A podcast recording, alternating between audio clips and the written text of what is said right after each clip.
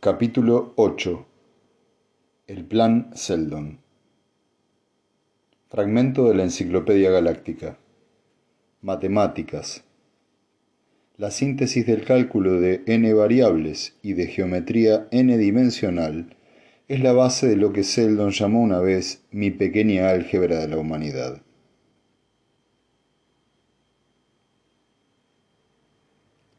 Considérese una habitación. Su localización no tiene importancia por el momento. Será suficiente decir que en dicha habitación, más que en ninguna otra parte, existía la segunda fundación. Era una habitación que, a través de los siglos, había sido morada de la ciencia pura y, sin embargo, carecía de los aditamentos a los cuales se ha llegado a asociar la ciencia durante milenios. Se trataba de una ciencia que únicamente consistía en conceptos matemáticos, de un modo similar a la especulación de las antiquísimas razas que vivieron en los primitivos días prehistóricos, en los que no existía la tecnología, antes de que el hombre se aventurase más allá de un solo mundo ahora desconocido. La habitación contenía, protegido por una ciencia mental inexpugnable hasta entonces para el poder físico combinado con el resto de la galaxia, el primer radiante, que encerraba en su interior el plan Seldon, completo. También había un hombre en la habitación, el primer orador. Era el duodécimo en la línea de principales guardianes del plan, y su título no llevaba consigo otro privilegio que el de hablar primero en las reuniones de los dirigentes de la segunda fundación. Su predecesor había derrotado al mulo, pero las consecuencias de aquella gigantesca lucha todavía obstaculizaban el camino del plan. Durante 25 años, él y su administración habían intentado obligar a toda la galaxia, llena de tercos y estúpidos seres humanos, a reemprender aquel camino. La tarea era inmensa. El primer orador dirigió la vista hacia la puerta que se abría. Incluso mientras consideraba, en la soledad de la habitación, el cuarto de siglo de esfuerzos que ahora se acercaba, lenta e inexorablemente a su punto culminante. Incluso mientras se hallaba sumido en tales pensamientos, su mente había recordado al recién llegado con cierta expectación. Un joven, un estudiante, uno de aquellos que eventualmente podrían ocupar un puesto de responsabilidad. El joven titubeó en el umbral y el primer orador tuvo que ir hacia él para invitarle a entrar poniéndole una mano amistosa sobre el hombro. El estudiante sonrió con timidez y el primer orador respondió diciendo, Primero he de comunicarle por qué está usted aquí. Se sentaron junto a la mesa, uno frente al otro. Ninguno de los dos hablaba del modo reconocido como lenguaje por los hombres de la galaxia que no pertenecían a la segunda fundación. Originalmente, el lenguaje fue el medio por el cual el hombre aprendió, de forma imperfecta, a transmitir las ideas y emociones de su mente. Estableciendo arbitrarios sonidos y combinaciones de los mismos que representaban ciertos matices mentales, desarrolló un método de comunicación, método que, con su torpeza y falta de adecuación, hizo degenerar toda la delicadeza de la mente en toscas señales guturales. Paso a paso, pueden seguirse los resultados y todos los sufrimientos de la humanidad pueden atribuirse al solo hecho de que ningún hombre en la historia de la galaxia, hasta Ari Seldon, y muy pocos hombres después de él, pudieron entenderse mutuamente. Todos los seres humanos vivían tras un muro impenetrable de espesa niebla dentro del cual existían aisladamente. De vez en cuando se oían tenues señales desde el fondo de la caverna habitada por otro hombre. Y así, comenzaba un intento de aproximación entre los dos. Pero como no se conocían y no podían comprenderse, ni se atrevían a confiar el uno en el otro, y habían sentido desde la infancia los terrores y la inseguridad de aquel aislamiento total, existía el profundo temor del hombre hacia el hombre, la salvaje rapacidad del hombre hacia el hombre. Los pies humanos, durante decenas de miles de años, se habían hundido y arrastrado en el fango, anquilosando a las mentes que durante igual periodo de tiempo habían sido dignas de la compañía de las estrellas. Sombríamente, el instinto del hombre había intentado escapar de la prisión del lenguaje corriente. La semántica, la lógica simbólica, el psicoanálisis, todos habían sido tentativas para refinar o prescindir del lenguaje. La psicohistoria fue producto de la ciencia mental, su matematización final y la que al fin logró el éxito tan buscado. A través del desarrollo de las matemáticas necesarias para comprender los hechos de la fisiología neuronal y la electroquímica del sistema nervioso, que a su vez debían ser atribuidas, debían serlo, a fuerzas nucleares, se hizo posible por primera vez desarrollar verdaderamente la psicología. Y a través de la generalización del conocimiento psicológico, desde el individuo hasta el grupo, la sociología fue asimismo matematizada. Los grupos más numerosos, los miles de millones que habitaban planetas, los billones que vivían en los sectores, los trillones que ocupaban toda la galaxia, se convirtieron no solo en seres humanos, sino también en fuerzas gigantescas susceptibles de tratamiento estadístico. De forma que para Ari Seldon el futuro se hizo claro e inevitable, y el plan pudo ser establecido. Los mismos desarrollos básicos de la ciencia mental que había originado el desarrollo del plan Seldon hicieron también innecesario que el primer orador emplease palabras para dirigirse al estudiante. Todas las reacciones a un estímulo, por pequeño que fuese, eran suficientemente indicativas de todos los cambios insignificantes, de todas las corrientes fugaces que pasaban por la mente del otro. El primer orador no podía captar instintivamente el contenido emocional de la mente del estudiante, como lo hubiera podido hacer el mulo ya que el mulo era un mutante y tenía facultades muy difíciles de ser totalmente comprendidas por un hombre corriente, ni siquiera por un miembro de la segunda fundación. Pero podía deducirlo como resultado de un intensivo entrenamiento. Sin embargo, como es inherentemente imposible en una sociedad basada en el lenguaje, indicar el método de comunicación empleado por los miembros de la segunda fundación para hablar entre sí, ignoraremos toda esta cuestión de ahora en adelante. El primer orador hablará el lenguaje común, y si la traducción no es siempre enteramente satisfactoria, es, al menos, lo mejor que se puede hacer en las actuales circunstancias. Supondremos, por consiguiente, que el primer orador dijo, primero tengo que comunicarle por qué está usted aquí, en lugar de sonreír de cierta manera y levantar un dedo de forma determinada. Y siguió. Usted ha estudiado a fondo la ciencia mental durante casi toda su vida. Ha asimilado todo cuanto sus maestros podían enseñarle. Ya es tiempo de que usted, y unos pocos como usted, comiencen el aprendizaje de la oratoria. Agitación al otro lado de la mesa. No, debe usted tomarlo flemáticamente. Esperaba reunir las cualidades necesarias, pero temía no conseguirlo. En realidad, tanto la esperanza como el miedo son debilidades. Usted sabía que estaba cualificado y vacila antes de admitir el hecho, porque admitirlo podría indicar que está demasiado seguro de sí mismo y por ello ser descalificado. Tonterías. El hombre más irreversiblemente estúpido es aquel que ignora su sabiduría. Que usted supiera que estaba cualificado forma parte de esa misma cualificación. Relajamiento al otro lado de la mesa. Exactamente. Ahora se siente mejor y ya no está en guardia. Está mejor preparado para concentrarse y comprender. Recuerde que para ser realmente eficaz no es necesario sujetar la mente bajo una barrera de control, pues ello la convierte casi en una mentalidad desnuda es más conveniente cultivar cierta inocencia, cierta conciencia de sí mismo y una ingenuidad que no oculte nada. Mi mente está abierta ante usted. Haga, pues, lo mismo. Prosiguió. No es fácil ser orador. Tampoco es fácil ser psicohistoriador, y ni siquiera los mejores psicohistoriadores son necesariamente buenos oradores. Aquí existe una distinción. Un orador no solo ha de conocer las complicaciones matemáticas del plan Seldon, ha de sentir simpatía por él, y por sus fines. Tiene que amar el plan.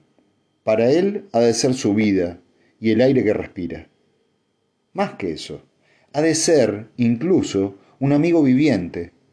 ¿Sabe usted qué es esto? La mano del primer orador señaló un cubo negro y brillante que había en el centro de la mesa. Era totalmente liso. No, orador, no lo sé. ¿Ha oído hablar del primer radiante? ¿Esto? profirió con asombro el estudiante. ¿Esperaba algo más noble e imponente? Es natural. Fue creado en los días del imperio por hombres de la época de Seldon. Durante casi 400 años ha funcionado perfectamente sin necesidad de rectificaciones o reajustes, lo cual es una suerte, ya que nadie de la segunda fundación posee los conocimientos requeridos para repararlo de forma técnica. Sonrió bondadosamente. Los de la primera fundación tal vez podrían hacer un duplicado, pero nunca deben conocer su existencia, naturalmente. Acercó la mano a una plaquita situada a la izquierda de la mesa y la habitación se sumió en la oscuridad. Pero solo por un momento, pues gradualmente una fluorescencia fue iluminando las dos paredes más largas de la habitación. Primero apareció un blanco nacarado, después una tenue mancha longitudinal más oscura aquí y allí, y finalmente las ecuaciones finamente impresas en negro, con una ocasional línea roja que serpenteaba por entre los números oscuros como un tímido arroyuelo. Venga, hijo mío, acérquese a la pared. no proyectará ninguna sombra. Esta luz no emana del radiante en la forma corriente. A decir verdad, yo ignoro totalmente por qué medio se produce ese efecto, pero no proyectará ninguna sombra. De eso estoy seguro. Se colocaron juntos en la luz. Cada pared tenía nueve metros de longitud por tres de altura. La escritura era pequeña y cubría toda la superficie. Esto no es todo el plan, dijo el primer orador.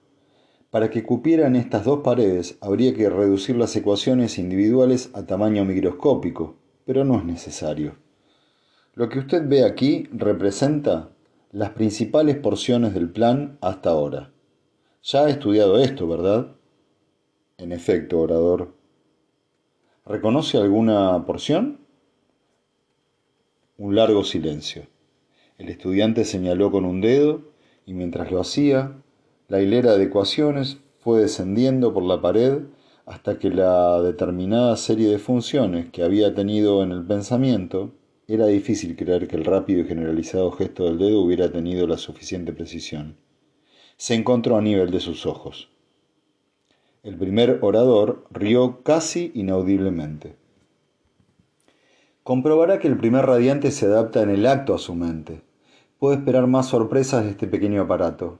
¿Qué va usted a decir acerca de la ecuación que ha elegido? Es. es una integral rigeliana, tartamudeó el estudiante referida a una distribución planetaria que indica la presencia de dos clases económicas principales en el planeta, o tal vez un sector, además de una pauta emocional inestable. ¿Y qué significa? Representa el límite de tensión, ya que aquí tenemos, señaló y de nuevo se movieron las ecuaciones, una serie convergente. Bien, aprobó el primer orador. Ahora dígame qué piensa de todo esto una completa obra de arte, ¿verdad? Definitivamente. Se equivoca, no lo es, dijo con brusquedad. Es la primera lección que debe aprender. El plan Seldon no está completo ni es correcto. Es simplemente lo mejor que se podía hacer en aquel tiempo. Más de una docena de generaciones de hombres han estudiado estas ecuaciones, trabajado con ellas, analizado hasta el último decimal y examinado su conjunto han hecho más que eso. Han visto pasar casi 400 años y, al margen de las predicciones y ecuaciones, han comprobado la realidad y han aprendido.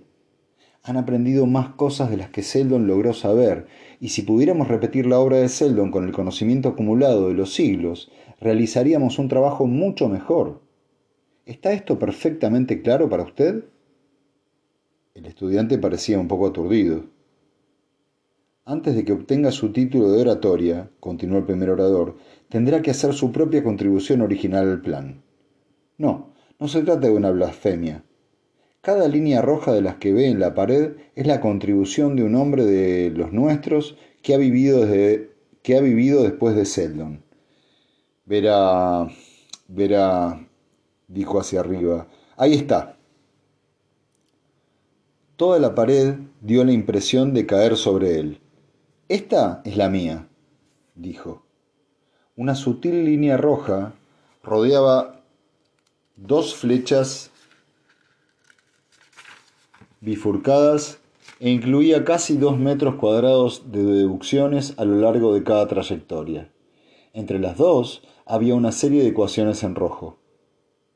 No parece gran cosa, observó el orador está en un punto del plan que no alcanzaremos hasta después de un tiempo tan largo como el que ya ha pasado.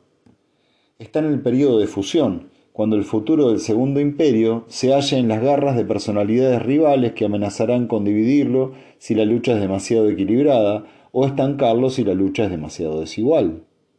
Aquí están consideradas ambas posibilidades e indicado el método para evitarlas. No obstante, solo es una cuestión de probabilidades y puede existir una tercera trayectoria. Su probabilidad es relativamente baja, de un 12,64% para ser exacto. Pero han tenido lugar probabilidades aún menores, y el plan solo está completo en un 40%. Esta tercera posibilidad consiste en un posible compromiso entre dos o más de las personalidades en conflicto. He demostrado que esto congelaría primero al Segundo Imperio en un molde infructuoso y más tarde causaría más daños por medio de guerras civiles de los que serían infligidos en caso de no llegar al acuerdo. Por fortuna, esto también se podría evitar. Tal ha sido mi contribución. Si me permite interrumpir, orador, ¿cómo se realiza un cambio? Mediante la intervención del radiante.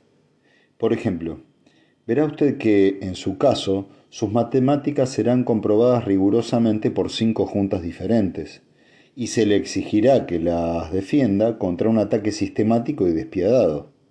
Entonces pasarán dos años y sus resultados serán revisados de nuevo. Ha ocurrido más de una vez que un trabajo perfecto en apariencia no ha revelado sus errores hasta pasado un periodo inductivo de meses o años. A veces el propio autor descubre la equivocación. Sí, después de dos años la contribución pasa a otro examen no menos exhaustivo que el primero, y mejor aún, si en el intervalo el joven científico ha aportado detalles adicionales, evidencia subsidiaria, la contribución es agregada al plan. Fue el punto culminante de mi carrera y será el punto culminante de la suya. El primer radiante puede ser ajustado a su mente y todas las correcciones y adiciones se pueden hacer por comunicación mental. No habrá nada que indique que la corrección o adición es suya. En toda la historia del plan no ha habido ninguna personalización. Es la obra de todos nosotros. ¿Me comprende? Sí, orador. En tal caso, sigamos.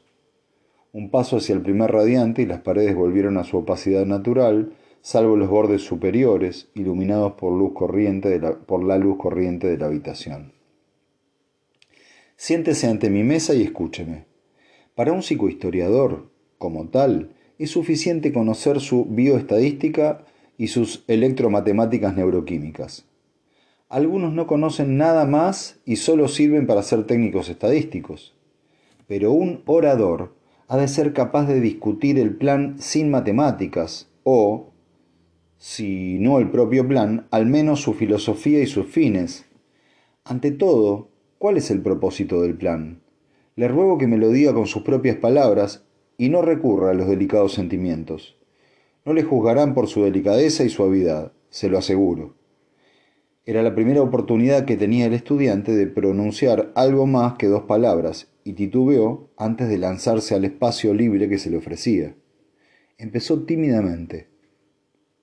Como resultado de lo que he aprendido, creo que la intención del plan es establecer una civilización humana basada en una orientación totalmente distinta de lo que ha existido hasta ahora. Una orientación que, de acuerdo con los descubrimientos de la psicohistoria, nunca podría haberse producido espontáneamente. Un momento. La voz del primer orador era insistente. No debe usted decir nunca. Es una perezosa consideración de los hechos. En realidad la psicohistoria solo predice probabilidades.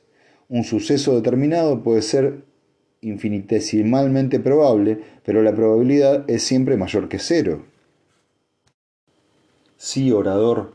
Entonces, si me permite corregirme, diré que es un hecho conocido que la orientación deseada no posee grandes probabilidades de producirse espontáneamente. Eso está mejor. ¿Cuál es la orientación? Es la de una civilización basada en la ciencia mental. En toda la historia conocida de la humanidad, los progresos han sido principalmente en tecnología física, es decir, en la capacidad de manejar el mundo inanimado que rodea al hombre. El control de sí mismo y de la sociedad ha sido abandonado a la casualidad o a los vagos esfuerzos de sistemas éticos intuitivos basados en la inspiración y la emoción. Como resultado, jamás ha existido una cultura cuya estabilidad sobrepasara el 55%, y ello a costa de grandes sufrimientos humanos. ¿Y por qué la orientación de que estamos hablando no es espontánea? porque un número relativamente grande de seres humanos es capaz de tomar parte en el progreso de la ciencia física, y todos reciben el beneficio bruto y visible de ella. En cambio, solo una pequeñísima minoría es inherentemente capaz de conducir al hombre a través de las mayores complicaciones de la ciencia mental, y los beneficios que se derivan de ella, aunque más duraderos, son más sutiles y menos evidentes. Además, como semejante orientación llevaría al desarrollo de una dictadura benévola por parte de los mejor dotados mentalmente, de hecho una subdivisión más elevada del hombre, despertaría resentimientos y no podría ser estable sin la aplicación de una fuerza que reduciría al resto de la humanidad a un nivel de barbarie. Tal desarrollo nos repugna y debe ser evitado. ¿Cuál es, pues, la solución? La solución es el Plan Seldon. Se han organizado y mantenido unas condiciones que, cuando haya pasado un milenio desde su establecimiento, o sea, 600 años a partir de ahora, quedará establecido un segundo imperio galáctico en el que la humanidad estará preparada para ser dirigida por medio de la ciencia mental. En este mismo intervalo, durante el desarrollo de la segunda fundación, surgirá un grupo de psicólogos dispuestos a asumir la dirección. O bien, como he pensado a menudo, la primera fundación suministrará el marco físico de una única unidad política y la segunda fundación suministrará el marco mental de una clase dirigente ya preparada. Comprendo. Bastante acertado. ¿Cree usted que cualquier segundo imperio, aunque se formara en la época fijada por Seldon, serviría como cumplimiento de su plan? No, orador, no lo creo. Hay varios posibles segundos imperios que pueden formarse en el período comprendido entre los 900 y los 1700 años tras el comienzo del plan, pero solo uno de ellos es el segundo imperio. Y en vista de todo lo expuesto, ¿por qué es necesario que la existencia de la segunda fundación sea un secreto, sobre todo para la primera fundación? El estudiante buscó un significado oculto en esta pregunta, pero no lo encontró pareció turbado en su respuesta. Por la misma razón que los detalles del plan en conjunto deben ocultarse a la humanidad en general. Las leyes de la psicohistoria son estadísticas por naturaleza y quedan invalidadas si las acciones de los hombres individuales no son, en su naturaleza, casuales. Si un grupo numeroso de seres humanos conociera los detalles importantes del plan, sus actos serían gobernados por este conocimiento y ya no serían casuales en el sentido de los axiomas de la psicohistoria. En otras palabras, ya no serían perfectamente previsibles. Le ruego me perdone, orador, pues tengo la impresión de que la respuesta no es satisfactoria. Su impresión es justa. La respuesta está lejos de ser completa. Es la propia segunda fundación la que debe mantenerse oculta, no simplemente el plan. El segundo imperio aún no está formado. Tenemos todavía una sociedad que rechazaría una clase dirigente de psicólogos y que temería su desarrollo y lucharía contra él. ¿Lo comprende usted? Sí, orador, lo comprendo. Este punto no ha sido puesto de relieve. Se equivoca. No lo ha sido en las aulas, aunque usted hubiera debido ser capaz de deducirlo por sí mismo. Nos ocuparemos de este y de muchos otros puntos de ahora en adelante durante su aprendizaje. Me verá usted de nuevo dentro de una semana. Para entonces me gustaría escuchar sus comentarios sobre un problema que voy a plantearle. No quiero un tratamiento matemático completo y riguroso. Eso requeriría un año para un experto y no una semana para usted. Lo que quiero es una indicación en lo tocante a tendencias y direcciones. Aquí tiene usted una bifurcación del plan de un periodo de tiempo situado hacia alrededor de medio siglo.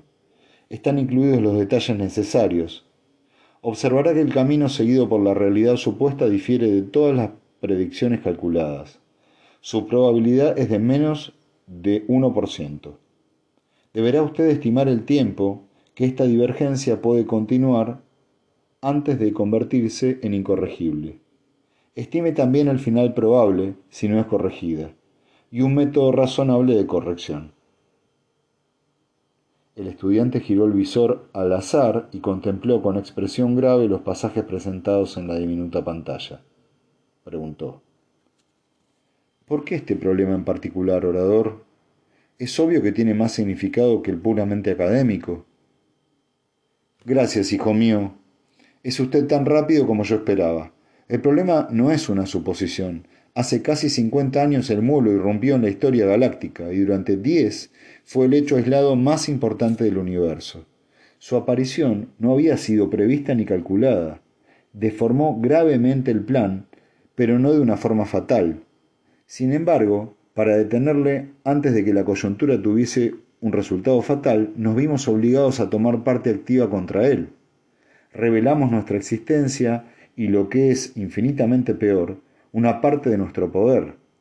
La primera fundación ha oído hablar de nosotros y sus actos están ahora condicionados por este conocimiento. Obsérvelo en el problema presentado, aquí y allí. Naturalmente no hablará usted de esto con nadie. Se produjo un impresionante silencio mientras la comprensión invadía la mente del estudiante. Exclamó. Entonces, ¿El plan Seldon ha fracasado? Todavía no. Solamente puede haber fracasado. Las probabilidades de éxito son todavía del 21,4%, según el más reciente cálculo.